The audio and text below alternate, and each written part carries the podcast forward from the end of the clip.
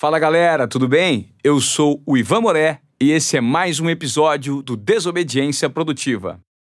Hoje eu tenho o prazer de receber aqui Vanessa Brandão. Ela tem 37 anos, é, já trabalhou na TV Cultura, já trabalhou na Unilever por muito tempo, com grandes marcas, e hoje é diretora de marcas premium da Heineken. É, tá na Heineken, uma gigante de bebidas mundial, né? Desde 2011 você tá na Heineken. É um prazer enorme receber você aqui. Não, Tudo bem? Ah, e detalhe, Vanessa, você também tem um podcast. É o Lado B de Brandão, de Vanessa Brandão. Exato. Pô, obrigada aí por essa apresentação, agradeço o convite. É um prazer estar aqui com você conversando. É, na verdade, você está aqui no Desobediência Produtiva por, porque, pelo que eu notei da sua história, você é uma desobediência produtiva. Eu te expliquei o conceito. Aham. Você se enquadra nisso ou não? Ah, eu adorei o conceito, porque acho que é isso, né? A gente tem. Se é pra ser produtivo, vai- a desobediência vale. Olha só, nós vivemos hoje em dia numa sociedade que não temos como negar que é super machista, mas estamos vivendo um momento de empoderamento da mulher, né? Como é para você ocupar um cargo é, de tamanha responsabilidade, de tamanha proeminência, numa gigante de cerveja, que é conhecida como a bebida dos homens numa sociedade machista? É difícil? Olha, é, é uma pergunta, é uma pergunta boa essa, porque se eu te disser que não, é, eu vou estar falando a verdade. Porque no final das contas, eu na Heineken eu posso dizer que eu nunca sofri nenhum tipo de preconceito ou de é, me sentir diminuída ou não valorizada por ser mulher. Então, sim, é um mercado que, pela história, né? Se olhar, histórico de campanhas, histórico de da, da publicidade cervejeira ao redor do mundo e no Brasil também, é, era um- um- tinha uma conotação machista, mas se você olhar dentro da Heineken, né, da, da própria cerveja Heineken, olhar para trás desde quando ela foi criada lá em 1873, você não vê nenhuma campanha que trata a mulher de uma forma depreciativa ou objetificada. E até hoje em dia, quem é- comanda a empresa, quem é a dona do sobrenome número um ali na, na linhagem, é uma mulher. Charlotte de Carvalho Heineken é a herdeira ah, que hoje comanda eh, a empresa. Então, assim, isso é muito maravilhoso, né? Porque eh, se você olhar ao redor, eu acho que o mercado, sim, está passando por uma transformação. As mulheres têm cada vez mais é, é, ocupado cargos de liderança. É, a gente vem de uma sociedade que enfrentou, sim, machismo e a mulher vem conquistando seu espaço Enfrenta ainda, né? enfrenta. Eu tenho, acredito eu, a sorte de não ter sentido ou percebido. Se sofri, nem percebi. É, Muitas vezes o machismo ele nem vem do homem, né? Às vezes ele vem da própria mulher Claro. contra a mulher. Então, assim, meu chefe é homem, é um cara que super me valoriza, a gente conversa de igual para igual, então eu não, eu não tenho esse, graças a Deus, esse, esse sentimento lá dentro. Como é ocupar é, essa responsabilidade? É uma senhora responsabilidade, sim. É difícil, é, é uma pressão grande, é uma responsabilidade grande. A gente tá falando do. Eu cuido das marcas Heineken e Sol. Para Heineken, hoje, nós somos o maior país em volume do mundo. É, e para Sol, somos o segundo maior país em volume do mundo. Quando então... você fala o maior país em volume do mundo, a gente pode mensurar isso com números? Você tem mais ou menos algum número para me passar? Sim, a gente tem hoje, por exemplo, você pensar no mercado brasileiro, é, dentro das cervejas premium, Heineken tem aí 29% de participação dentro do mercado das cervejas premium. Ela é a líder no Brasil em volume e valor. Ela é líder? Ela é líder Em no mercado lugar, premium. tá, em segundo lugar fica a Ambev com, com quanto de representatividade? Hoje tá em torno aí de 18, por aí, 18%. Com a no Bud. mercado premium. É com a Bud. Isso. Tá. E a Heineken é líder com 28. 29,1 na 29. última leitura. É. Então, é, é, é, é uma marca que ela vem conquistando muito espaço no, no mercado brasileiro. Se você pensar que quando ela começou, a empresa começou no Brasil lá em 2011, nós éramos o 14º país em volume. Então, pensando quanto que cada país no mundo consome de Heineken, o Brasil era o 14º. Hoje, em 2019, a gente vai fechar em primeiro. Que isso? É. É. Brasileiro gosta da verdinha. Cara, o que, que você fez com essa marca? Qual é o segredo? Assim, eu, eu quero entender essa estratégia de marketing que fez com que o brasileiro gostasse tanto. Isso é, isso é mérito seu? É mérito de quê? Da equipe? Não, não é, é mérito meu, de não, um, com de um certeza. grupo? Pô, porque é, é algo de muito relevante. Sim.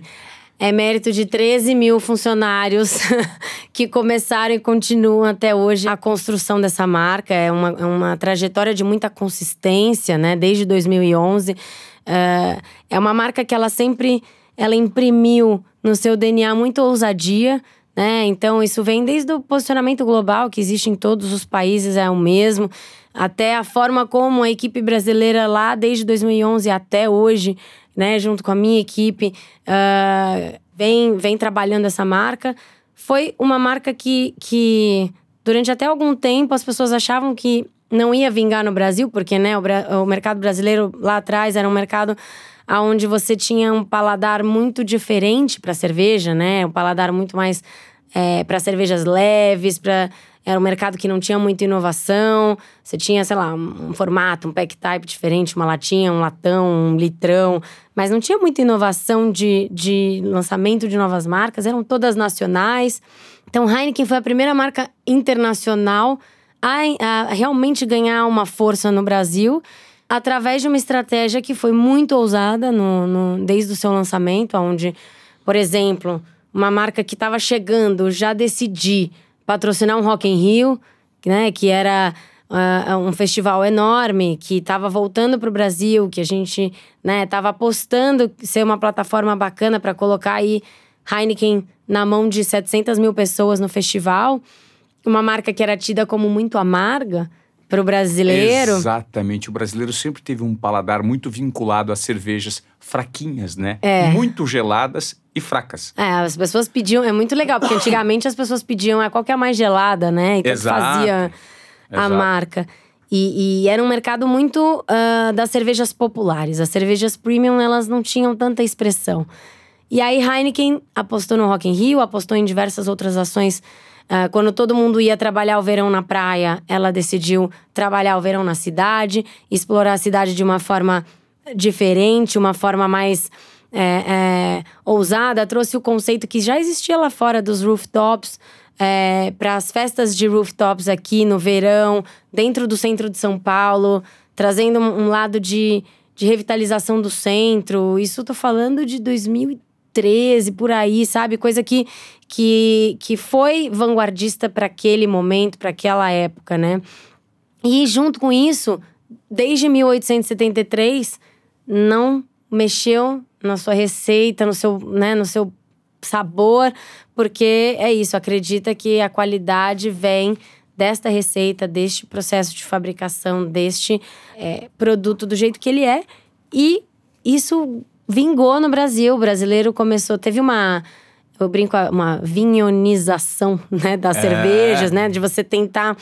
é, da- da- das pessoas buscarem cursos de sommelier. E pra gente isso é muito maravilhoso, porque quanto mais você entende de cerveja, melhor é pra Heineken, porque é, é a hora, é, é onde que né, a paixão pela qualidade, que é um dos valores da empresa, é, fica, fica mais evidente. Ela, ela não mexeu. Muita gente falava: não, vocês vão ter que mudar essa receita aí pra essa marca dar certo no Brasil. E a empresa foi categórica, falou: aqui não mexe, que aqui é. Aqui é precioso, sabe? Se tem uma coisa que é É conceitual. é conceitual, mas ele tem a ver com a história de você, do, do que, que a empresa acredita como sendo qualidade, né? Isso é essa é a cerveja que a gente acredita que tenha a qualidade perfeita para ser consumida. Então, aqui não mexe, não tira do tempo. Eu perco venda, mas não perco tempo de fermentação, tempo de, de, de produção. É, não tem não- na Heineken quem mexer tá ferrado. Eu acho que a Heineken, diante de tudo que você me fala, Vanessa, ela propôs novos padrões Uhum. de consumo para o brasileiro, Sim. né? Isso vinculado a alguma coisa que é muito valioso hoje no muito das marcas. Que você não vende simplesmente uma cerveja. Uhum. Você vende um conceito. Você vende alguma coisa que você faz com que aquele cara que compra não está comprando só uma cerveja, ele está comprando o melhor, ele está comprando um, um lifestyle, ele está comprando um, alguma coisa vinculada que aquilo se atrela à imagem dele. Sim. E quando você me fala que em 2011 vocês chegaram com esse formato de investimento, investindo em rooftops, em alguma coisa relacionada à revitalização, a verão em grandes centros em vez de, de verão na praia, isso está muito vinculado ao que as marcas ainda hoje procuram e têm dificuldade de encontrar. De certa forma, acaba sendo um case, Uhum. não é? Não, com certeza. E como continuar crescendo e como continuar provocando esse tipo de. Ah, poxa, Heineken é demais. E, e- e sendo tendência, porque quando você chega num certo patamar, Sim. quem sabe, é, muita gente sabe que o, o difícil não é só você chegar, É. só se manter. E aí, a ideia é que, a partir de agora, o sarrafo subiu até para você. Sim. né? Os Sim. desafios aumentam, né? Nesse mundo em constante transformação de inovação, É. de mídias. Onde você vai pôr seu dinheiro de mídia? Não, é aqui, é ali, é na mídia tradicional, não é? Cara, você deve ser muito desafiada pelo próprio negócio que você gerou. Exa- Exatamente. A gente brinca que quando acaba um projeto, a gente se olha e fala: nossa, ferrou, o que, que nós vamos fazer no ano que vem? É um, é um nível acima. É, porque a expectativa sempre vai crescendo, né? Eu assumi a marca em 2017, onde ela vinha com esse pensamento de, de, de já ser disruptiva, de ser usada. Ela é assim no mundo todo, né? E, e tanto as plataformas que ela apoia globalmente, enfim, tem, tem isso no DNA dela, a história da ousadia e de ser disruptiva. E quando eu assumi eh, a marca, existia uma necessidade de crescimento em maior escala, porque até então ela estava crescendo, mas ela era ainda muito pequena, né? Representando uma, uma parcela pequena ah, do volume do mercado ainda, sem. Como é que a gente faz isso sem perder exatamente o que você falou, essa aura aí que bacana que ela tem de ser descolada, de ser vanguardista, de, de ser. ahn, de sempre estar à frente do seu tempo, porque ela tá sempre à frente do tempo dela desde quando ela foi criada, né? Então, quando lá o fundador, o, o Gerhard, eu nem sei se é assim que pronuncia em holandês, mas é, acho que é Gerhard Adrian Heineken, que é o fundador, quando ele criou essa receita, e essa receita ganhou uma medalha numa feira de inovação em Paris, ganhando de projetos como a Torre Eiffel. Então, assim, lá, enquanto se você, se você for no, no, no Heineken Experience em Amsterdã, essa medalha tá lá. Ela ganhou como a melhor inovação do ano numa feira de inovação, onde ela ganhou do- da Torre Eiffel Isso como no, sé- projeto. isso no século XIX. Exato. Então, assim, desde então, isso é uma coisa que permeia todo mundo que trabalha com a marca, né? E comigo não é diferente. Então, quando a gente é, começou o trabalho, quando eu comecei o trabalho com a marca, tinha muito essa coisa do tipo, beleza, eu preciso crescer exponencialmente, ela precisa ganhar corpo, ela precisa ganhar músculo, mas eu não posso deixar de ser aspiracional e de ser pioneira. Então, a história do pioneirismo está muito atrelado com tudo que a gente faz. Então, quando a gente pega um carro de Fórmula 1 e vai botar no, na rua para dar cavalinho de pau no nariz do consumidor, quando a gente é, pega e faz uma campanha com o Ayrton Senna, quando a gente é, pega uma Champions League e vai sonorizar a final da Champions League com uma orquestra sinfônica, tudo isso é, tem a ver com. Ai meu Deus, né? Então, quando- então do, Ai, do tipo Deus. assim, se eu não, se eu não tiver um, um pouquinho de medo, eu sei que eu tô no lugar errado, entende? Então é, é um pouco. Tem que ter um quê de coragem. E acho que esse é, é difícil, sim. É muito difícil. É, o time trabalha muito, rala pra caramba. E muitas vezes exige muita resiliência, porque é você afinar, lapidar e tipo, não tá bom, não tá bom, não tá bom, até que lança. Então é, por exemplo, esse projeto da Fórmula 1 que a gente vai falar mais daqui a pouco, é, foram dois anos de trabalho. Dois anos de trabalho. Vamos falar agora. Dois anos de trabalho É. para colocar um carro de Fórmula 1 nas ruas de São Paulo, É. às vésperas do Grande Prêmio do Brasil. Uhum. Como você mesmo disse, eu adorei esse termo, para dar cavalinho de pau no nariz do consumidor. É, tipo, isso é arriscado pra caramba. E a gente é uma empresa que é, é, preza por segurança em primeiro lugar, assim. É. Então, imagina o que não é aprovar um projeto desse. É, envolve prefeitura, envolve segurança, envolve a Fórmula 1. Quanto tempo de planejamento? Ah, dois anos. Para fechar nesse modelo foram dois anos. O projeto junto com a, a família Senna. Mas o, o projeto de showrun, que a gente chama, né? Que é a história de botar o carro da Fórmula 1 para ir para a rua. É, a gente começa isso um ano antes, né? A execução, aonde vai ser, vai ser em São Paulo, não vai ser em São Paulo, dentro de São Paulo, onde vai ser, como vai ser. É, quantas pessoas a gente vai preparar, enfim, tudo isso demora aí. Começa, por exemplo, ano que vem a gente está começando agora. Perfeito. Isso é um custo elevadíssimo, né? É, um investimento gigantesco, né? Mas não dá para não fazer, porque é um evento desse tamanho é, que tem aí uma estimativa de mais de 60 mil pessoas pra gente receber. Impactar, tem que ter, né? é, tem que ter. E, e, de novo, né? A régua de Heineken é lá em cima. Então não, não pode ser uma coisa que seja menos do que incrível. Então, para você atender esse briefing é. Pô, é, um, é, difícil. São noites sem dormir aí. Quantas pessoas tem debaixo do seu guarda-chuva hoje? Na equipe específica de Heineken, né? São oito pessoas comigo, mas tem times de mídia que nos apoiam, de pesquisa, tem a turma de trade. É, é uma galera gigantesca. Só pra você ter uma ideia, no último projeto agora que a gente acabou de entregar no Rock in Rio, tínhamos no Rio de Janeiro 150 pessoas trabalhando naquele projeto dentro da cidade do rock.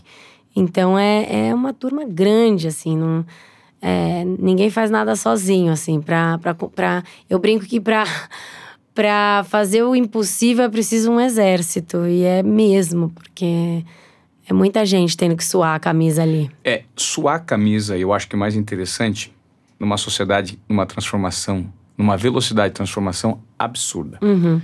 Porque você corre o risco carregando uma marca dessa, com a régua lá em cima, uhum. de piscar os olhos e tomar um tombo. Uhum. Por conta dessa revolução. Ninguém sabe para onde estamos indo. As é. plataformas digitais se multiplicam a todo momento. Você tem que cada vez mais elevar o nível do seu conceito relacionado uhum. ao teu produto. Sim. E hoje em dia, o desafio maior talvez seja se conectar com as novas gerações. É. Não é mesmo? É. Fazer com que o consumidor do futuro veja valor em alguma coisa que você está tentando produzir agora. Uhum. Né? Eu acho. Você fala desse evento de Fórmula 1, uma organização com carros de Ayrton Senna. Como é tentar conseguir algo tão difícil, é, assim, proposto como conseguir um carro de Ayrton Onde é que você acha um, acha um carro do Ayrton Senna? É, tipo, é com a família? Essa foi exatamente a pergunta que a gente se fez quando veio a ideia, porque é, o sonho de fazer um projeto junto com a família Senna, ele é antigo, ele surgiu em 2017, logo que no primeiro ano que eu tava, comecei a trabalhar com Heineken, é, e ele nasceu de uma de uma vontade, o time inteiro é muito fã, né? Do, do Ayrton. É, a gente cresceu acordando cedo domingo para assisti-lo e vibrar com, com as vitórias dele. Então ele nos inspira até hoje, porque ele é sinônimo de resiliência, de determinação, de foco, de uma pessoa que é, vê uma pedra não tropeça, ela escala. Então é, é um pouco do que a gente sente no nosso dia a dia com os desafios que a gente enfrenta né? Claro que guardadas as devidas proporções, mas dentro do nosso dia a dia é isso, do tipo, poxa, vamos, vamos fazer um projeto. É, eu queria tanto, a gente tem a Fórmula 1, o maior ídolo que a gente tem dessa, talvez desse país, né? É, que transcende até o universo da Fórmula 1 é o Ayrton. Vamos fazer um projeto? Vamos, mas e aí? Então, desde o. É, eu preciso entrar em contato com a Bianca Sena, que é a sobrinha dele. Foi aí onde tudo começou. É, como é que eu faço para entrar em contato com ela, uh, ah, para conhecê-la, para daí entender e, né, poxa, é uma marca de cerveja, tem todas as questões delicadas, né? A gente hoje é, a Fórmula 1 pra gente é uma questão muito importante porque é onde a gente trata da incompatibilidade de bebida e direção. Então é um projeto que nasceu justamente na sua estranheza. Nossa, é muito interessante É. isso que você falou. Porque é álcool e direção. É. né? patrocínio global da Fórmula 1, ele nasceu justamente para provocar essa, essa estranheza positiva do tipo, nossa, mas uma marca de cerveja apoiando a Fórmula 1? Sim, justamente porque ali, onde a campanha, o que a gente trabalha ali é justamente a incompatibilidade de bebida e direção e é provocar essa reflexão é, é, positiva e, e incentivar o, o, o comportamento positivo. Tanto é que 10% do investimento global da marca ele é aplicado para campanhas de consumo responsável. Então, é, isso é uma questão muito séria pra gente.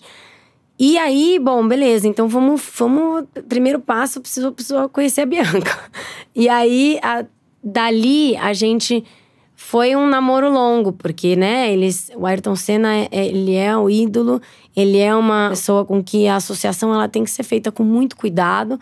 É, e a gente veio aí costurando ao longo desses dois anos qual seria o momento ideal, a forma ideal para que ela fosse genuína, para que ela fosse verdadeira, para que ela tivesse um propósito. Então, a história de você é, achar, né? Esse ano estamos aí no, nos 25 anos do legado dele, do que ele deixou de positivo pra gente, do Instituto Ayrton Senna.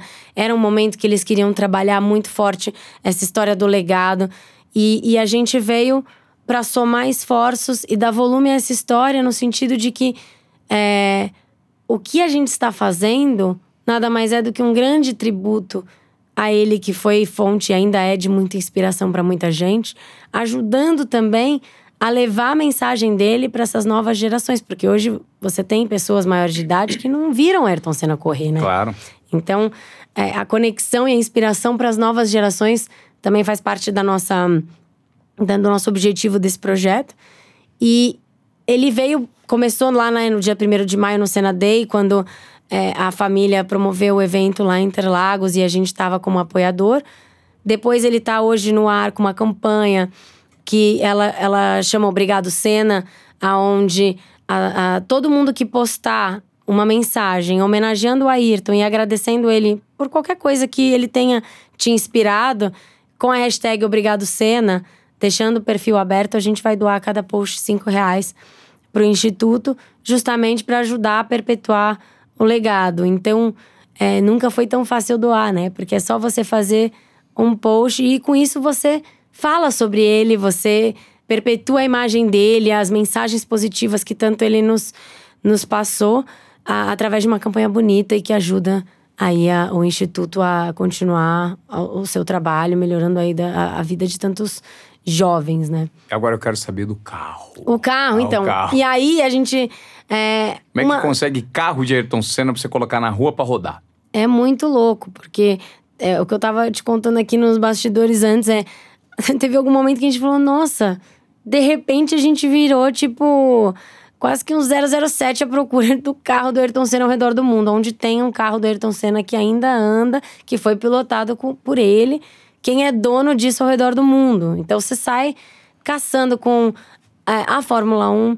A Bianca também tem muitas conexões dentro do, do, do universo de Fórmula 1 e ela conhece muita gente é, que tem carro. A gente achou alguns que não andam, outros que é, a gente tinha que fazer alguma manutenção. Então, é, o carro que vai vir, ele é de um, de um dono, né? É, é de um colecionador que vai trazer, que vai disponibilizar o carro para essa homenagem.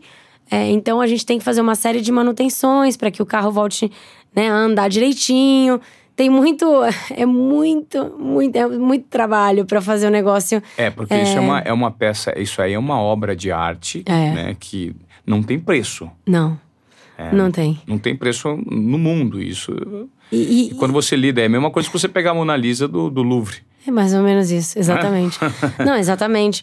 Porque você fala. E aí, do lado de Heineken, né? A gente sempre pensa, ela fala: Nossa, mas isso deve ser impossível de conseguir, de trazer, de. né? Aí a gente fala assim: Não, mas vai ser legal pro consumidor, vai ser uma coisa que ele nunca mais vai esquecer. Então vamos fazer.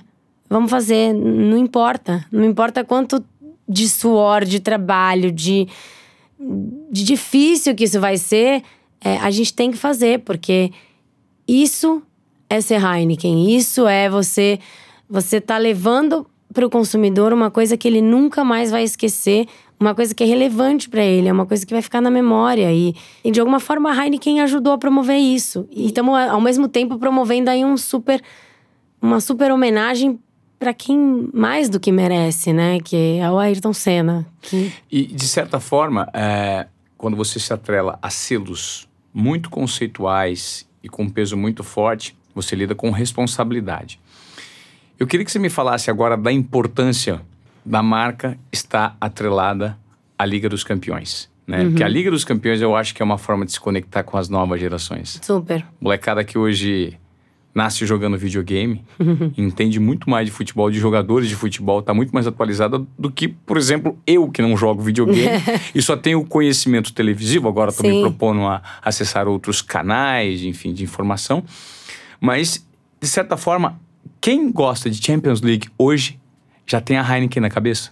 Sim. É, isso, isso é uma construção de longo prazo, né? São 14 anos aí de parceria. Não é uma coisa que nasceu da noite pro dia e é uma coisa global também. É Então uma eu, baita aposta certa, né? Foi, foi. Mas é muito louco, porque, de novo, assim como o Rock in Rio, na época que a Heineken começou a associação com a Champions League, ela era muito pequena no Brasil. Não existia a história de acompanhar tantos campeonatos internacionais, né? Você tinha os campeonatos é, é, nacionais com muito mais força. E, e isso é uma construção, porque eu acredito que, assim, tem uma coisa que a Heineken faz quando ela também se associa a, a projetos e a patrocínios, que é é, não só colocar o seu logo no apoio, ou no patrocinado por, ou na placa de campo, porque isso não constrói valor. Isso você tem a, a- você tem a sua marca ali, a sua exposição tá lá, mas de fato o que você constrói valor é com que história que eu vou contar ao redor disso. Como é que eu vou trazer relevância para esse assunto na cabeça do meu consumidor? E aí, olhando para o Brasil, e aí o papel dos, dos países, porque a Champions League ela acontece em cada faixa horária, dependendo do lugar do mundo que você tá. Tem lugar que ela passa na madrugada, tem lugar que ela passa em horário no, é, prime time. Aqui ela passa em horário comercial. Sim. 4,40, 3,45, né? Exatamente. Então, assim, como é que você faz para criar ah, relevância para um assunto que é, é- é um, um campeonato que acontece em horário de trabalho, onde as pessoas não estão consumindo cerveja? Ah, Mas o pessoal, sabe o que eu acho? Eu acho que é aspiracional mesmo. Você fica louco pra arrumar uma escapadinha, ou pra naquele dia você trabalhar mais rápido e tomar uma, uma gelada, uma É. gelada assistindo um, um jogo de primeiríssima qualidade. Exatamente. Então você fica ali. E muita gente fica ali no tal do Alt Tab, né? É, trocando a tela do computador, assistindo um pouquinho. Então, por exemplo, é, a campanha, hoje, esse ano, que a gente tá falando, né? A campanha de um, de um patrocínio que acontece num horário que as pessoas estão trabalhando. Entender o que, que é a realidade desse consumidor atrelado a esse patrocínio. O fã de UCL, ele, como é que é a vida dele relacionada ao UCL? Ele tem, né, da UEFA Champions League. E o Ciel é como a gente chama lá dentro, que é a UEFA Champions League, né? Então, quando a gente olha pra ele e vê esse dilema, tô trabalhando, quero assistir, tô ali no Alt Tab, eu tô online, o comportamento de assistir o jogo é muito online. É, ele vai ali no minuto a minuto acompanhando. A gente criou a Heineken TV, que ela é uma TV digital, é, onde ela era um, um hub de conteúdo sobre a Champions League. Então, a Heineken TV ela tinha uma, um alter ego digital do Mauro Betting, que a gente chamou de Mauro Bot. É, e ele trazia as informações mais relevantes. Então, ele avisava quando começava o jogo: olha, notificação, né, pra pessoa no celular, vai começar o jogo. Ou é, foi gol, não foi gol, foi falta. É, você quer assistir o jogo? Tá aqui o link. Aqui você consegue assistir. Ele virou um grande hub de conteúdo com tudo o que a pessoa queria saber e precisava saber sobre a UEFA Champions League. Perdeu, tem os melhores lances. Tinha um quadro da Heineken TV que chamava O Comentarista de Comentários. Que ao invés de a gente comentar os lances, o Mauro Betting, junto com o Zé Roberto, ele comentava os comentários dos consumidores sobre é, a partida, que tinham comentários muito engraçados, assim, sobre a sobre as rodadas e tal. Tinha os melhores lances, enfim, a gente oferecia. Porque é, é, é um pouco do que você falou, né? O conteúdo, o que é relevante para este consumidor. E ao longo da história da, da parceria de UEFA Champions League e Heineken, as duas foram crescendo no Brasil. Tanto a Heineken quanto a UEFA Champions League. E isso foi trazendo benefícios para ambas as marcas. E com isso você constrói a associação. Por isso que hoje o pessoal brinca, nossa, eu ouço o hino da Champions, eu lembro da Heineken. Porque É. é, é- é consistência. Isso não tem preço pra É. vocês, hein? Fala a verdade. Não, com certeza. É, pra gente é, é a, é a maior. É, é o que é gratificante, né? Porque quando você escuta do consumidor uma frase dessas, ou você vê numa pesquisa que hoje Heineken no Brasil é a marca preferida entre todas as cervejas, mesmo ela custando mais do que mais 50% mais ou menos do que a média do mercado, é o que você falou no começo da sua entrevista. A pessoa enxerga valor por aquilo que ela está pagando. Não é só a cerveja, é tudo o que envolve, tu, tudo que está ao redor dessa marca. É o benefício que é funcional, mas também que é emocional e o que, que ela acredita e promove. Eu vou te falar uma coisa muito importante que é de fato um case para mim. Eu sou tomador de cerveja uhum. e eu sou do interior de São Paulo. A gente sempre gostou de cervejas fracas. E eu circulo em algumas rodas aqui em São Paulo que eu noto que as pessoas têm orgulho de falar que tomam Heineken e fazem questão de tomar Heineken, porque o propósito delas está vinculada à marca da cerveja. É isso. Para mim é uma loucura. é, não, eu acho uma loucura. Pra porque, gente é maravilhoso. Eu, assim, eu, eu não acho uma loucura, até porque como a marca conseguiu fazer isso é interessante. Eu já vi rodas de amigos meus Uhum. Em bares aqui em São Paulo, no Rio de Janeiro, discutindo e apontando e falando assim: Você tá tomando essa cerveja? Você tá louco, toma cerveja de verdade. Isso é cerveja de verdade. Então, assim, os entusiastas da marca, eles não são só entusiastas, eles são defensores. Isso é muito bom. Na a verdade, gente eu acho- agradece, a eu- gente eu que agradece isso, todos. Isso é o mundo perfeito porque partiu de uma campanha de Sim. informação vinculada à qualidade do produto. Sim. Coisa que o brasileiro nunca teve, nunca se dispôs a fazer. Uhum. Eu acho que o que deve ter facilitado muito é o acesso à informação, né? Que ficou muito mais rápido, muito mais Sim. versátil. Então, assim, aí eu queria que você me explicasse. Por que que a Heineken é uma, né, é uma cerveja que faz tanto sucesso e por que, que ela tem uma qualidade superior comprovada? Olha, é, o, o que, por que ela faz tanto sucesso? Eu acho que ela é uma combinação de fatores. Eu acho que um dos que você mencionou é a transparência. Ela é uma, é uma marca muito transparente em todos os aspectos, inclusive para ter a ousadia de colocar no ar ah, quando ninguém entendia tanto assim de cerveja, uma campanha que dizia: Olha, galera, eu sou água, malte, lúpulo e nada mais. Não tem nada mais aqui. Nada mais do que água, malte lúpulo, que é o que tem dentro desta cerveja. Então, é. Isso numa época onde né, você vê as pessoas consumindo cada vez mais, né? Estamos falando aí de, sei lá, 2015, 16, né? É, ascensão da classe média, as pessoas consumindo cada vez mais. Você chegar e falar, ah, galera, aqui nesse caso, menos é mais.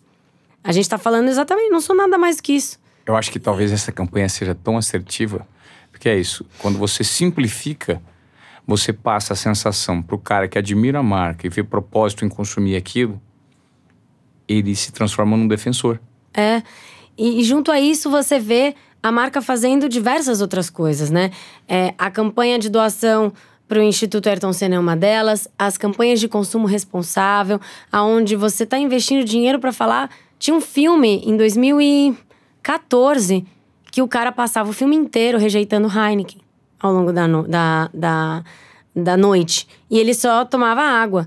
Então, para você justamente promover, e, e- e o filme assinava com Sun- é, Sunrise belongs to moderate drinkers, que é né, o, o nascer do sol pertence àqueles que bebem moderadamente.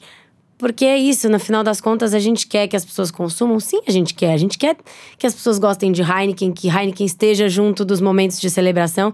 Mas não adianta nada se você queima a largada, se você exagerar à noite. Você não vai lembrar no dia seguinte, você pode provocar um acidente. E aí, é, o que a gente quer é que a Heineken esteja associada a momentos positivos. Então, E há limite, né? há limite. Então, assim, eu quero que, putz, pra mim é muito melhor vender nove cervejas para nove pessoas do que nove para uma. É o mesmo nove, o volume é igual, a receita é igual, mas eu prefiro vender para nove pessoas diferentes, porque ali vai ser um efeito muito mais bacana e muito mais positivo. Interessante esse, esse, esse, esse conceito de ser melhor vender nove para nove do que nove para uma. É. eu sou dos que gosta de nove para uma. eu gosto de nove só para eu mim. espero que você não dirija esse dia e que você tome Não. muita água. Eu só ando de aplicativo ou de táxi. Maravilhoso. E sabe o que, que me chamou a atenção e que me veio à cabeça agora? Aham. Eu assisto a um seriado na Netflix chamado Billions. Como chama? Billions. Ah, sim. Eu acho que a Heineken é patrocinadora desse seriado. Não. Eu tenho certeza. Deve, deve ter algum vínculo. Sabe por quê? Porque é, o seriado trata do Bob Axelrod. O Bob Axelrod é o cara mais rico do mundo no seriado, né? sim. Ele é um, um grande operador da, da, de Wall Street. Ele usa algumas características específicas dele. E tem o grande adversário dele, o procurador de Nova York, que é um cara extremamente inteligente. E aí mostra a guerra entre um e o outro. E depois tem um determinado momento que eles são parceiros. Mas o interessante dessa série, Billions, ela só mostra o que existe de vanguarda em relação a bens materiais no mundo. Que legal. É, o Bob Axelrod, por exemplo, ele só anda com os carros mais fodásticos do, do que, que, a humanidade já fez. É, Sharapova participa do seriado, ele tá batendo bola, ele vai bater bola com a Sharapova. que É, quem que é do, o LeBron James? Não, quem que é do basquete que tá no Billiams, que ele senta pra conversar? Ai, tá me fugindo, Scott Pippen? Não é, um cara da antiga que ele senta pra bater um papo. LeBron James. Alguma celebridade Tipo, não, muito não, forte. não, não, é Scott- não, tipo LeBron James. Sim, Ele senta com o LeBron James e o Bob Axelrod, adivinha? Só toma? Heineken. Maravilhoso. Olha aí. Vez ou outra. Tá. Então, eu, eu- hum, Será que não tem algum tipo de vinculação da marca no- fora do Brasil com isso? Pior é que não tem, não. Eu vou até assistir pra ver, mas não tem, não. A gente tem com produção de conteúdo, por exemplo, com o 007, né? Que vai lançar no que vem. Hum. A nova saga. Daí sim, é uma parceria. É uma parceria onde é, a gente promove o filme, é, pro- promove histórias ao redor do filme. E o nosso querido 007, né, James Bond, aí consome entre uma, um drink e outro, ele consome Heineken também. E aí sim, é uma parceria firmada, global, que existe também há bastante tempo. É, é bem, é bem interessante. Mas talvez esse exemplo que eu tenha te dado, ele serve de referência, né? Sim, é, a- acaba acontecendo muito, né? Eu, eu brinco que eu sou uma das, das primeiras pessoas a receber os memes de Heineken, porque quando a coisa começa a pegar, é, os meus amigos todos me mandam, né? E eu acho muito maravilhoso isso, porque todo mundo fala: você já viu esse? Você já viu esse? E, e isso tem a ver um pouco quando a marca cai no gosto das pessoas, né? Elas. elas quando uma- alguma coisa cai no gosto do, da população, ela se torna dona daquilo. Sim, então, sim, ela... a população se torna dona, é verdade. Exato. Então ela, ela. Essa notícia aí que saiu agora e que a gente acabou de comentar da história do Brasil ser o maior país consumidor de Heineken no mundo, isso é uma conquista de quem tá ali do outro lado ouvindo, aqui a gente, de todos os consumidores de Heineken, do, do time que trabalha para a marca, que, ou do time que já trabalhou para a marca. É uma, é uma conquista coletiva, porque a gente não teria nunca chegado aí se não fossem todos os consumidores que, que fazem os memes, que botam nas séries, porque é isso, quando, quando a marca ganha o gosto das pessoas, ela também imprime para as pessoas alguma coisa positiva. Então você coloca ela no seu conteúdo, você coloca ela no- na- nas suas coisas, porque você acha que também você tem um benefício com isso. Então é muito legal. É, é, é uma coisa que transcende até a, a- o nosso controle. É, A gente não tem controle sobre o que é produzido com Heineken, porque é isso, as pessoas gostam tanto que elas põem onde elas quiserem. Que doideira, cara. que loucura. É... Vanessa, tem uma história super interessante vinculada ao... Fun... Não sei se é o fundador, dono da Heineken, não sei se ele foi o fundador, que ele foi sequestrado. Sim, não, não foi o fundador. Foi o. Foi o Freddy ou foi o Henry, agora eu não sei, mas acho que foi o Freddy Heineken. Eu assisti um filme que... Eu assisti esse filme que eles foram... Uhum. E, e os caras fazem uma atrapalhada no sequestro, né? Uhum. Não tem isso também? Teve, teve isso. é, Acho que quando é, ela começou a ganhar força, porque o Freddy. é, agora eu não tô lembrando se é o Freddy ou é o Henry. Você sabe se é o Freddy ou o Henry que foi sequestrado? Foi o Freddy? É o Freddy. É. E, e o Freddy foi o responsável por ter levado o Heineken para além das fronteiras, né? Foi quem levou a Heineken para os Estados Unidos. Ele que levou a Heineken para os Estados Unidos numa época de lei seca, numa época de guerra, de, né? Tinha, uma, tinha uma, uma, uma parte muito. Um momento, um contexto de sociedade muito difícil e Heineken cresceu muito nos Estados Unidos, mesmo dentro desse contexto difícil. Então, ele era um cara que era considerado muito vanguardista. Foi ele que criou essa, essa aura internacional de Heineken, porque até então ela era muito, tinha muito sucesso, mas era muito ali dentro da Holanda, nos arredores, e ele foi o cara que é, cruzou as fronteiras. É, e aí a gente tá falando de, meu, pensa, sei lá, início dos 1900 e alguma coisa ali, entendeu? É, lei seca, se for lei seca até década de 30, né? É, exatamente. Então, pensa, naquela época não existia nada disso, de como é que você cria uma marca internacional, global, sem internet, sem. É, né, quando a gente não tinha a tal da, entre aspas, ponte aérea é, internacional, né? Que a gente que a gente tem hoje voos diretos como tinha. Então era foi um trabalho bem de bem deve ter sido bem difícil e bem ousado para a época. E ele ganhou muita visibilidade na mídia, né? E aí acho que por isso atraiu muito o, o, os holofotes. É, aí foi um grande sequestro, mas os caras foram presos. Né? O sequestro não deu certo. Não deu, não é. E eles, não, eles sequer chegaram a pagar o resgate, né?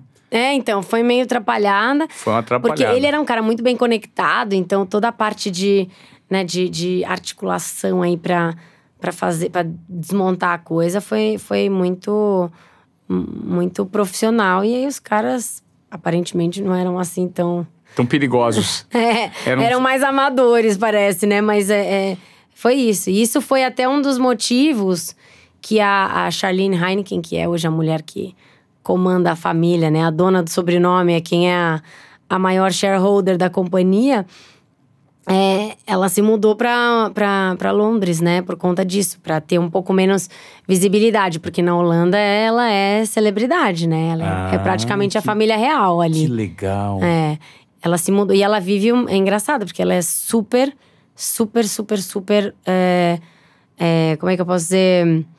É, eu ia falar low profile, low mas profile. é, tipo, Simples. é, sem low profile. Não gosta muito dos holofotes, ela é bem bem tranquila nesse aspecto. Que louco. Que doideira, né? Esse é. mundo da cerveja é um mundo que a gente se embriaga de ideias e discussões. se for de ideias, tá tudo bem. de ideias, tá tudo bem, exatamente. Agora me conta um pouquinho do seu lado pessoal. Você disse que chegou na marca é, em 2011. Você teve um desafio enorme que foi a reconstrução da marca Kaiser. Isso, na empresa, cheguei em 2011, foi. É. Como foi isso? Ah, é, eu cheguei na, na, na. Eu trabalhei na Unilever durante oito anos e aí eu fui para a Heineken em 2011 para cuidar do relançamento da marca Kaiser. É, era uma marca que lá na época representava 60% do volume da companhia. E ela tinha um desafio, né? Ela tinha passado por muitas aquisições ao longo da sua história. Ela era líder de mercado aqui no Brasil lá pelos anos 90, 95. Na época do, bra... do Baixinho do baixinho, da exato. Que é uma campanha que você vê, né? Tão consistente tão forte na época que até hoje as pessoas lembram. Lembram. É... E aí, ao longo do, da sua história, ela, ela sofreu mudanças de posicionamento, de investimento, de foco, aquisição e tal. E aí ela, ela acabou perdendo muita participação. Então tinha um desafio muito grande de reverter a tendência de queda a, a, que a marca vinha, vinha tendo ao longo dos últimos anos, porque ela era 60% do volume da companhia. Então, a empresa ela tem um posicionamento global de construir ou liderar aonde, aonde o mercado premium já existe. Ela liderar aonde o mercado premium não existe, de construir e desenvolvê-lo. E como Kaiser era 60% do volume da companhia, ela tinha um papel é, ali ela pagava as contas na época, né? Então ela precisava se fortalecer, ela precisava ah, crescer para justamente permitir que Heineken se desenvolvesse e chegasse onde está hoje. Então eu tinha esse papel de relançá-la. Eu fiquei durante três anos na marca, então toda a revisão estratégica, né, de, de portfólio, qual que seria o novo, o novo posicionamento, como que seria a partir de então, é, as campanhas. E, e eu me lembro que na época a gente fez uma campanha que foi bastante é, ousada, acho que para a empresa, porque a própria marca Heineken ainda não era uma marca tão grande e ela também estava em construção. E a campanha de Kaiser foi é, agora a Kaiser é da Heineken. Esse era essa era grande, o grande chamariz da campanha de Kaiser, porque a gente acreditava que a empresa ia, é, é, tinha tinha valores tão fortes que na hora que o consumidor visse e falasse: opa, agora a Kaiser é da Heineken, então peraí, que aqui é, alguma coisa agora vai mudar. Porque ela tinha uma rejeição grande. Ela tinha, né? Tantas inconsistências que ela teve aí ao longo da sua trajetória. E, e isso foi muito é, difícil, né, pra gente de aprovar, porque primeiro tinha que entender um pouco como que isso ia ressoar nos consumidores de Heineken, como que isso ia. se isso era relevante também para os consumidores de Kaiser, né? Kaiser é uma marca mais popular, Heineken é uma marca premium. Então, como é que isso ia ter, como é que ia ter esse efeito? E foi muito legal, porque a gente fez. É, eu me lembro muito forte de, um, de uma frase de um consumidor de Heineken.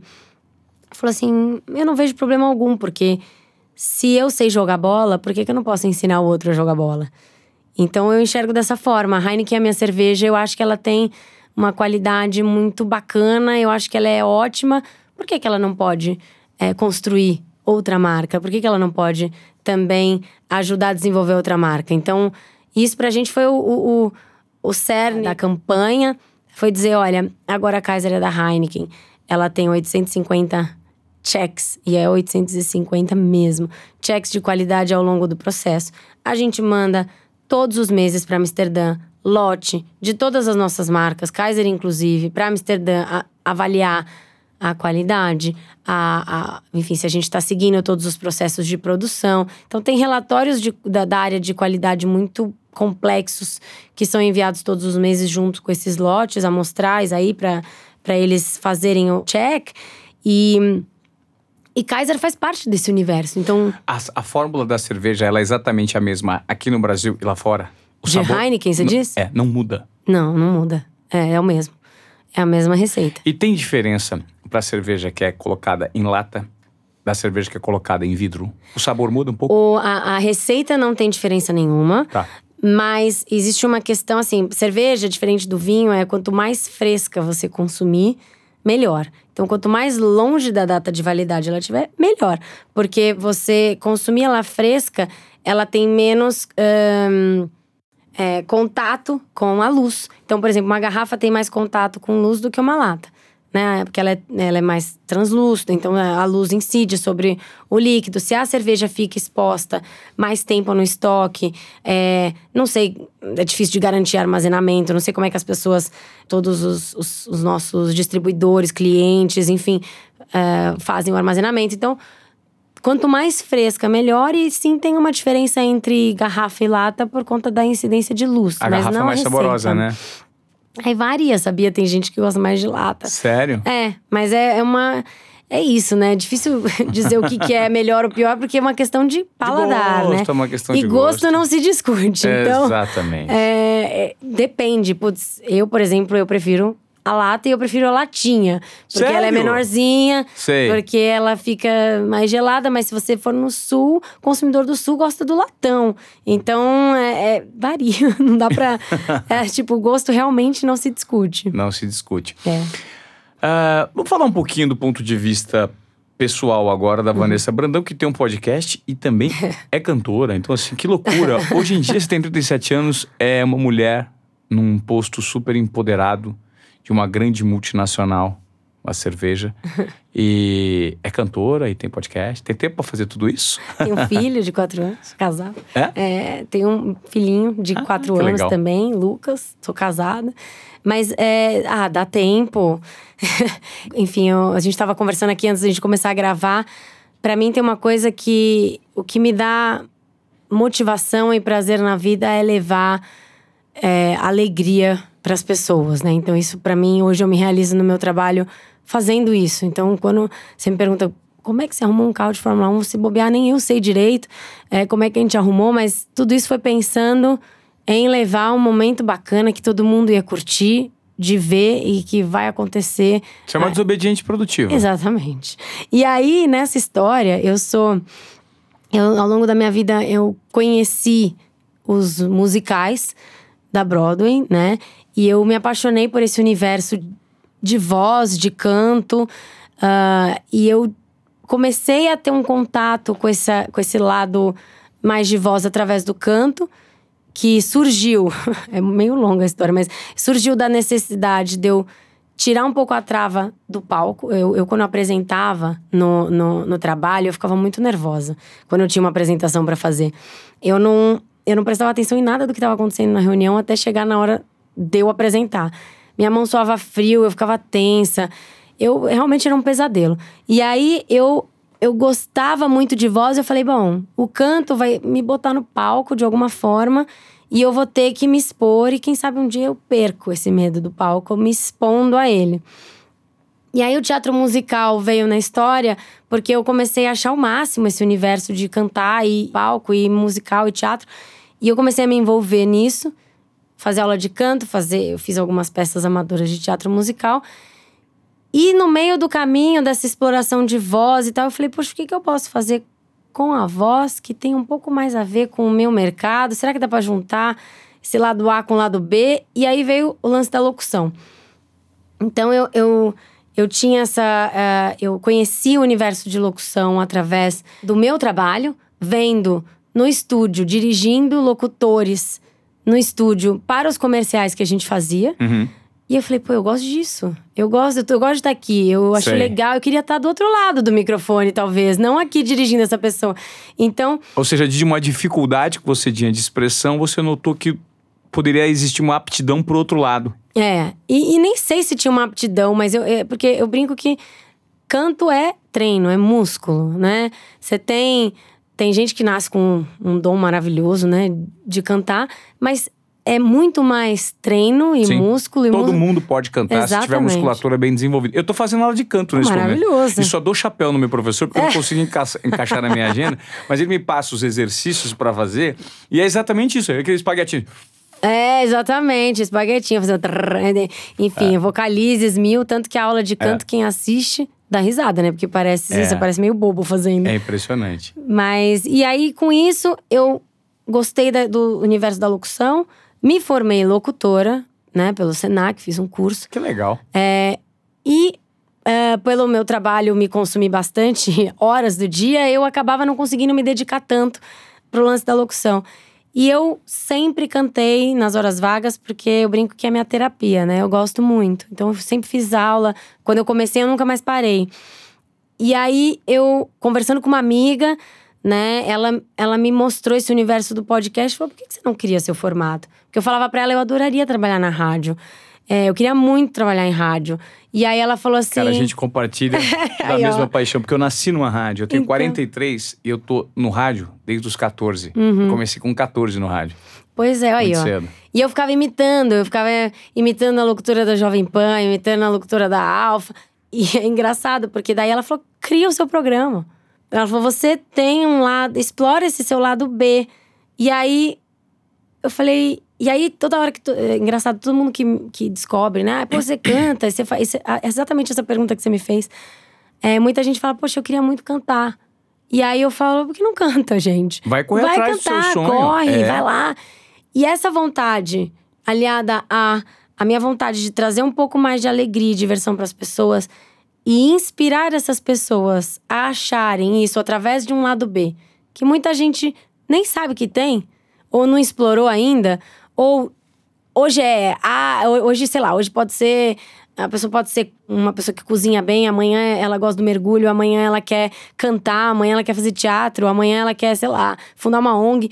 Tanto faz. O que importa é você estar em movimento. E talentos são desenvolvidos. Exatamente. E, e a partir do momento que você começa, é muito louco o que acontece, é meio inexplicável, mas a energia flui, a coisa acontece, você se conecta. Quando eu comecei a escrever o podcast, tava enrolando fazia um tempão. E essa minha amiga, Patrícia Brasil, ela ficava me cobrando, eu brincava que, meu, você parece minha chefe, cara.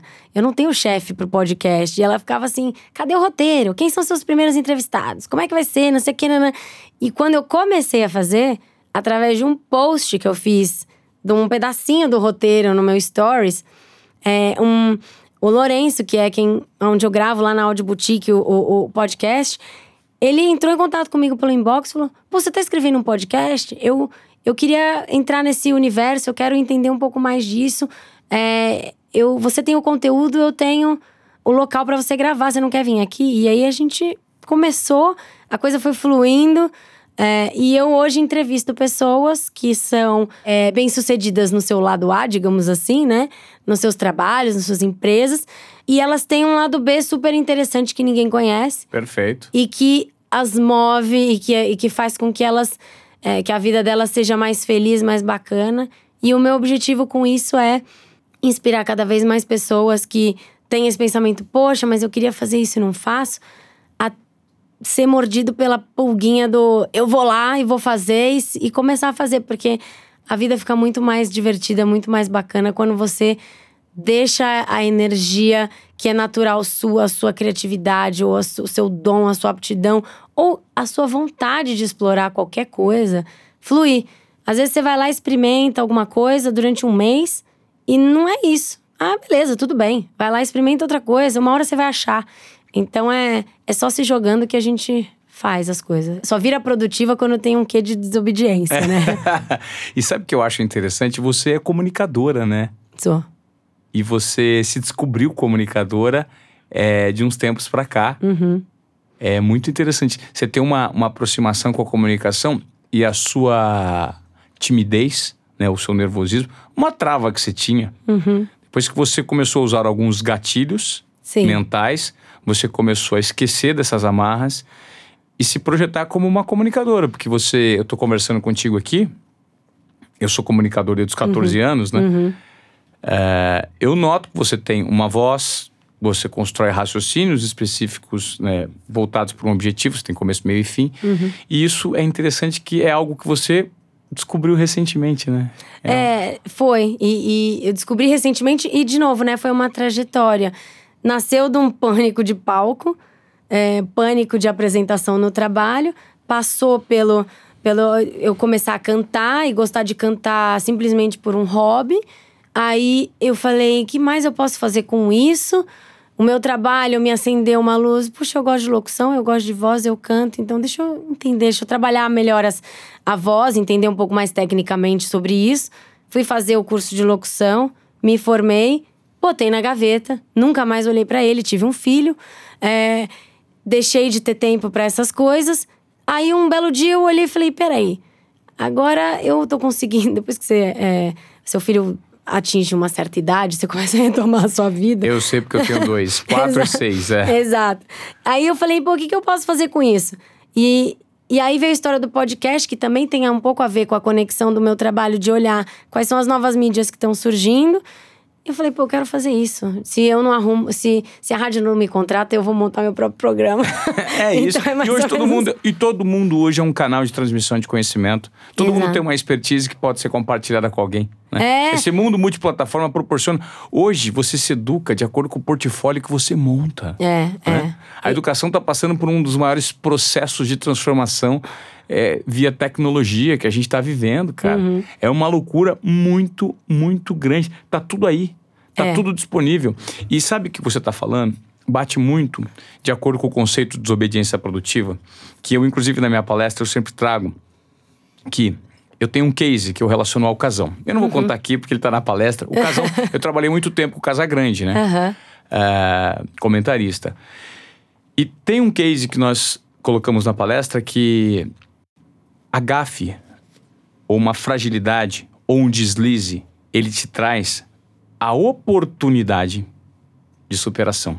Uhum. E quando você se supera, você dá a volta por cima, porque assim, você mostrou um defeito, admitiu o defeito, uhum. e por meio do teu defeito você se humaniza e mostra um lado positivo e se supera. Isso é maravilhoso. Esse é, é um dos conceitos da desobediência produtiva, que é você dar vazão àquilo. Então assim, aconteceu, pô, eu durante muito tempo, né? eu ficava travado na frente da TV de uma maneira que eu achava que eu não podia errar. Que eu não uhum. podia chorar. Eu, por muito tempo eu tinha trava do choro, eu sempre fui muito emotivo. Uhum. E o dia que eu chorei de verdade na TV, né, assim, estimulado pela minha terapeuta. Minha terapeuta falou, para. Passavam matérias no Globo Esporte. São maravilhosas. Maravilhosas. É. Catarina, te amo. Ah, eu vou mandar o meu um beijo pra minha também. Alda! Aí, ó, um beijo. Alda! é, e ela falou assim: durante muito tempo, eu permaneci assistindo algumas reportagens emocionantes, eu me concentrava e falava assim, meu, eu não posso prestar atenção nessa reportagem, que vai voltar a reportagem para o estúdio, eu, enquanto apresentador, vou estar emocionado, eu não sei lidar com isso, eu vou chorar, Sim. eu não vou chorar, minha voz vai embargar, eu vou falhar, eu vou me revelar. Até que um dia a Catarina falou assim, Van, se for genuíno, se entrega, cara, e veja o que acontece. Uhum. Então é isso. É. Quando você se entrega e é verdadeiro, você se comunica pelo coração, você pode até errar, você pode deslizar, vem. Isso. Porque a gente tem muita energia envolvida entre a gente a gente sabe distinguir o que é genuíno e o que não é. Sim, sim. Você trabalha com uma marca e você tem muito desse conceito associado ao seu dia a dia. Sim. Né? Tanto é que no mundo corporativo é muito engraçado você falar isso do choro, porque eu, eu, eu brinco que às vezes eu sou um ET, né, no mundo corporativo, porque eu choro. Eu choro, choro na. Às vezes, se, se preciso for, eu choro na frente do meu time. É, eu falo, não sei. Eles me fazem, às vezes, algumas perguntas e falam, ai, sei lá, como é que a gente resolve isso, né? Então, é, é, e o mundo, às vezes, corporativo, ele tem essa coisa de você se mostrar um super-herói, você não pode errar, você não pode dizer que não, você não pode saber dizer que não sabe, você tem que. É, você tá sendo avaliado ali o tempo todo. E, e eu brinco assim, eu, eu, falo, cara, eu não quero, eu não quero. Eu não, não quero crescer e, e, e ter que botar uma máscara de tentar parecer um, uma pessoa infalível, né? Que é uma, é uma responsabilidade muito grande, não existe isso. Né? Você querer ah, toda discussão você tem que ganhar, você tem que não sei o quê. Puta, não. É, eu, eu sou do tipo assim, eu choro em feedback. Quando me dão um feedback que eu não gosto, eu fico triste. Eu falo que eu tô triste. Quando eu tô brava, eu aviso pessoal, eu estou ficando nervosa, sabe? Justamente pra para me ajudar até a lidar com isso, né? A lidar com o nervosismo de uma forma positiva. Pessoal, acho que agora não é a hora. Tô ficando nervosa, vamos discutir isso depois. É, para não chegar e, e, achar que eu tenho que, sei lá, interpretar um papel que não sou eu. Então, é, eu, eu sou muito dessa história do ser humano, né? Do, do quem são, afinal de contas, atrás de toda a marca tem um ser humano, né? Sim. Ela não é uma entidade. Isso é, um, é, é uma forma contemporânea de gestão. Vamos combinar, né? É. é uma democratização de opiniões e de quebra de protocolos e de barreiras que a gente está lidando nesse mundo hoje uhum. 360. Então, assim a ideia de todas as empresas é derrubar os muros e construir pontes, tirar uhum. os chefes do aquário, colocar no mesmo ambiente, uhum. horizontalizar os cargos. Sim. Né? Eu acho que isso deve estar muito embutido no seu DNA enquanto gestora. Né? É, para mim é isso, do tipo, é, as pessoas assim, como, como, de novo, né, voltando lá para a história da palavra da moda, que é o propósito, o que eu quero é trazer diversão e alegria para as pessoas. Então, isso, in, isso envolve também o meu time. Então, se eu vejo que as pessoas estão, por algum motivo, tristes, frustradas e tal, é a hora que eu paro tudo que eu tô fazendo, vamos almoçar. Ou tudo que eu tô fazendo, não importa, cancelo a reunião, ou não importa o que, que eu, eu esqueço até o que eu tinha que fazer, para ir para uma salinha conversar com a pessoa e falar o que está acontecendo.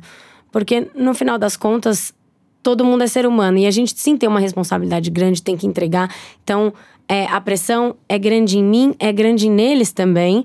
É, porque é isso, né? A gente lida com muito risco, muita, muita ação ousada e, e eu fico nessas do tipo a hora de cobrar, a hora de reconhecer e a hora de acolher também, porque ao longo de um projeto complexo como esse que a gente estava falando da Fórmula 1, tem muitos medos, inseguranças, perrengues que a gente passa na jornada e que a gente tem que ser muito resiliente e forte. E na hora que eu também não tô conseguindo ser, porque afinal de contas eu também sou um ser humano, eu também olho para eles e falo, gente, eu não sei o que fazer. Tá difícil para mim também. Então, como é que a gente resolve isso? Vocês têm alguma ideia?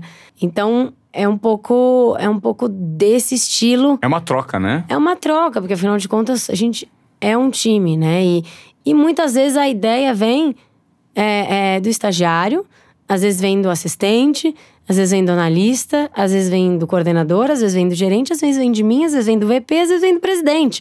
E, e uma boa ideia pode vir de qualquer lado.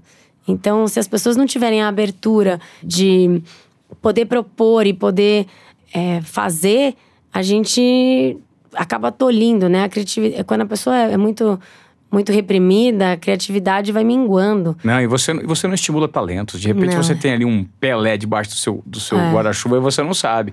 Por quê? É. Porque você não deu oportunidade. Por quê? Porque o mundo é hierárquico demais. É. Alto lá, cara pálida. Nós estamos no é. século XXI. Pelo amor de Deus. É. E eu brinco que assim também lá, é, quando eu, sou, eu, eu falo lá dentro, né? que eu não trabalho para os números. Eu falo, Heineken, beleza, a gente tem esses objetivos, mas eu não trabalho para números, eu trabalho para pessoas. Então, o número para mim é uma consequência de um comportamento humano. Se o share cresce, se o share cai, é porque alguém viu mais valor nessa marca e foi comprar mais, ou viu menos valor e foi comprar menos.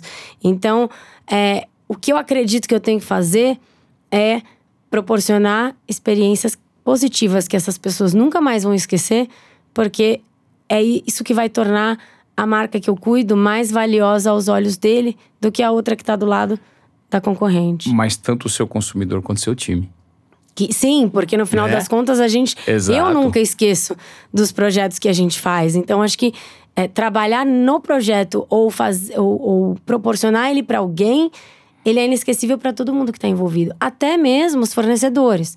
Então, por exemplo, a gente, a gente tem uma tradição no time que é toda vez que um projeto acaba, é uma experiência, sei lá, no Rock in Rio, por exemplo, a gente fechava o lounge no último dia, fechamos o lounge e depois de todo mundo ter esvaziado, né, o lounge, os consumidores terem ido embora, a gente acende a luz e liga tudo de novo. Tem mais umas três, quatro horas aí para o time. Que legal. É, então, assim, é o momento da gente pegar tudo aquilo que a gente fez, é, toda aquela estrutura e curtir também, porque é, é, a gente tá no Rock in Rio lá os sete dias, mas a gente não tá bebendo, a gente não tá curtindo. É obviamente óbvio que você curte, mas é, não é não é que você tá. Eu, eu assisti, sei lá, assim, muito dois shows nos sete dias de Rock in Rio. Você tá ali trabalhando. Claro. Então, é, isso pra gente é muito. É, é- é a nossa tradição dentro do time sempre fazer isso pra também celebrar e reconhecer, porque celebrar faz parte de também de, de encerramento de ciclo, né? Claro, é os rituais são importantíssimos, né? E vocês comem a última fatia do bolo, né? É, é, exatamente. exatamente. Então sempre tá ali a chopeira ligada mais umas horinhas pra todo mundo que trabalhou, não importa quem seja. é, da pessoa que estava trabalhando no time da limpeza, da segurança, sei lá, eu, quem tiver lá, se for o presidente, todo mundo, pra estar tá lá pra curtir junto e, e- e brindar o momento. Legal. Vanessa Brandão, locutora, diretora de marketing da cerveja que mais vende no Brasil, a Heineken, que tem uma fatia de quase 30% do mercado. Premium, é. Premium, é. É. Tem um podcast que é o Lado B de Brandão. Isso. né? é. O lado B de Brandão, a gente vai procurar para ouvir, vai se conectar com essa desobediente produtiva que gosta sempre de terminar as festas com a equipe dela que trabalha para a Heineken, tomando um shopping que ninguém é de ferro. E Exatamente. uma dose de desobediência produtiva na veia não faz mal a ninguém, né, Vanessa? Não faz, faz um bem danado. É tão bom quando você tem esse frio na barriga de. Ai meu Deus, será que o que eu tô fazendo vai dar certo? E aí depois você vê que dá e, e funcionou. É um, é um sentimento muito bacana e que nos fortalece, né? Eu acho que não arriscar nos protege, mas também nos limita. Perfeito. Ótima frase pra gente terminar esse bate-papo. Tem alguma pergunta que eu não fiz que você gostaria de responder? Não, eu acho que não. Eu acho que a gente é, abordou bastante, bastante coisa legal. Espero que as pessoas tenham gostado. É, e quem tiver qualquer dúvida, quem quiser ouvir o podcast, tá no, tem um link no meu Instagram. Então, se eu puder Qual é o passar. seu Instagram? Claro. É arroba vanessa.brandão, ó, com dois Os no final, assim. Legal. Vanessa.brandão, ó. E ali tem o link pra quem quiser ouvir, quem quiser me dar um feedback. Tô começando, engatinhando aí nesse mercado de podcast, aceito feedbacks. Legal, é isso. Com feedback a gente se É, constrói, né? exatamente. Uma pessoa que se descobriu comunicadora recentemente. Parabéns por essa nova Obrigada. aptidão e por esse novo investimento, porque eu acho que o mundo é isso. A gente tem que se reinventar a É. todo momento e estar conectado para gerar relevância. Exatamente. É, esse é um dos propósitos desse podcast que a gente está aqui. A gente só debateu ideias, cases, exemplos que podem, de repente, estimular quem esteja nos ouvindo. É, o importante é estar sempre em movimento, sempre pra frente. É isso. Né? Vanessa, muito obrigado pela sua participação no Desobediência Produtiva. Foi um prazer e muito sucesso na sua carreira, tanto a de cantora, como de podcaster, como a de executiva. Obrigada, obrigada a você pelo carinho aí, pelo convite. É, espero que o Desobediência Produtiva tenha muito sucesso. É isso. Um beijão. Valeu. Obrigada.